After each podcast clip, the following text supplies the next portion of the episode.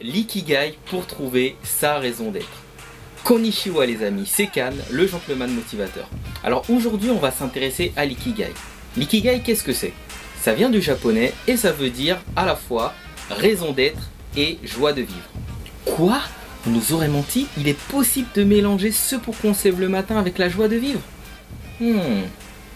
Comme tu le sais maintenant, j'adore les méthodes. Pourquoi est-ce que j'aime les méthodes?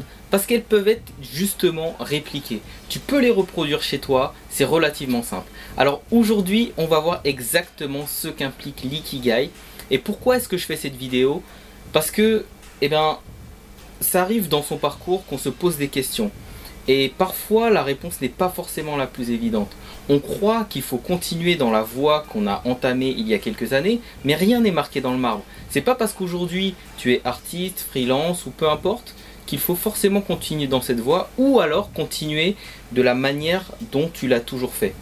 L'ikigai, ça permet justement de se rendre compte au fur et à mesure de son évolution, au fur et à mesure de sa vie, quelle est la chose, l'activité qui est la plus adaptée à ce que tu vis et à ce que tu peux apporter de mieux pour au final être heureux. Forcément, puisque l'idée c'est de trouver sa raison d'être et une joie de vivre. Alors dans un premier temps, on va définir deux notions dont on nous dit qu'elles sont relativement à l'opposé. En haut de l'ikigai, sur cette partie, tu vas définir ce que tu aimes. Si tu aimes chasser les papillons, bah tu le notes. Si tu aimes euh, cuisiner, euh, bah tu le notes. Si tu aimes faire du sport, tu le notes. Mais c'est vraiment ce que tu aimes au plus profond de toi.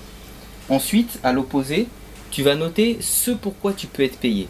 Ce pourquoi tu peux être payé, ça ne doit pas être un fantasme. C'est pourquoi des gens seraient prêts à mettre de l'argent dans ce que tu sais faire exactement. Donc tu vas le noter en bas. À gauche et à droite, on va définir deux choses. La première, c'est ce dans quoi tu es bon. Ce dans quoi tu es bon, ça peut être des choses relativement pratiques. Par exemple, tu es très bon dans les chiffres, tu es très bon pour connecter euh, euh, des idées entre elles, euh, tu es très bon pour créer des réseaux, tu es très bon pour visualiser des choses ou pour les expliquer. C'est très, ça peut être à la fois des choses très concrètes ou un peu plus abstraites. Et ce dont le monde a besoin. Selon toi, selon ton regard, de quoi aujourd'hui le monde a réellement besoin. Alors voilà, maintenant qu'on a rempli ces quatre parties très importantes de l'ikigai, on va voir un petit peu à quoi elles correspondent quand justement elles se croisent. Alors, ce que tu aimes et ce dont le monde a besoin, c'est ta mission. Donc tu peux dire que ta mission, en tant que personne, euh, puisqu'on cherche souvent quelle est sa mission, c'est au croisement de ce que tu aimes et ce dont le monde a besoin. La passion, elle est au croisement de ce que tu aimes et ce dans quoi tu es bon. Ensuite, ta profession, elle est au croisement de ce dans quoi tu es bon et ce pourquoi tu peux être payé. Si tu peux être payé pour quelque chose pour lequel tu es bon, en général c'est ta passion. Et ta vocation, c'est ce dont le monde a besoin et ce pourquoi tu peux être payé. Alors on voit bien que ce sont des mots très importants. Qu'est-ce qui me passionne? C'est quoi ma mission? Quelle est ma vocation? Quelle est ma profession?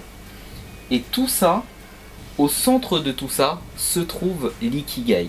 Maintenant, on va voir qu'on en a trois sur les quatre, ce que ça génère. Alors, quand on a euh, ce qu'on aime, ce dans quoi on est bon et ce dans quoi on peut être payé, on est donc entre la profession et la passion.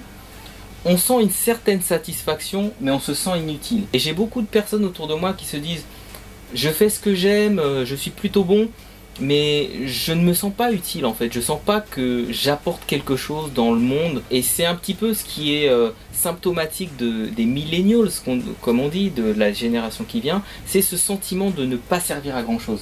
Quand on a euh, une profession qui est à la fois une vocation, ça veut dire on est bon dans quelque chose, on est payé pour le faire et en plus on est dans ce dont le monde a besoin, il y a un certain confort, mais encore une fois, on ressent un certain vide.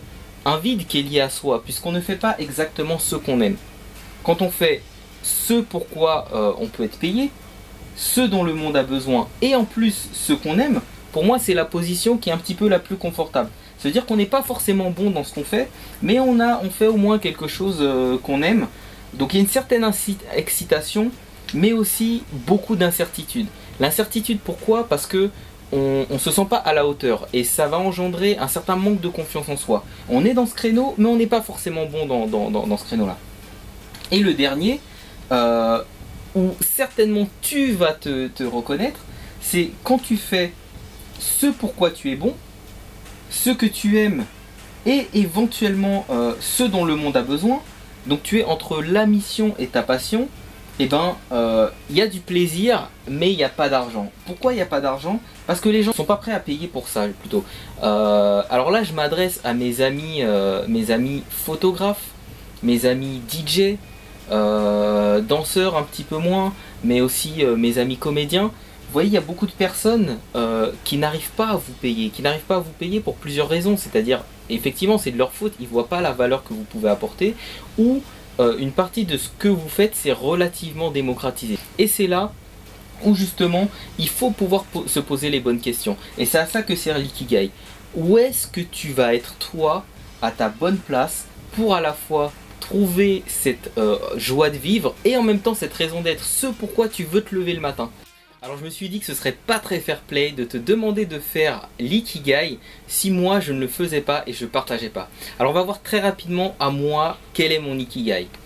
Donc, ce pourquoi je suis bon. Je suis bon pour avoir des idées. J'ai plein d'idées, 1000 idées à la seconde, parfois un petit peu trop, mais en tout cas je suis bon pour ça.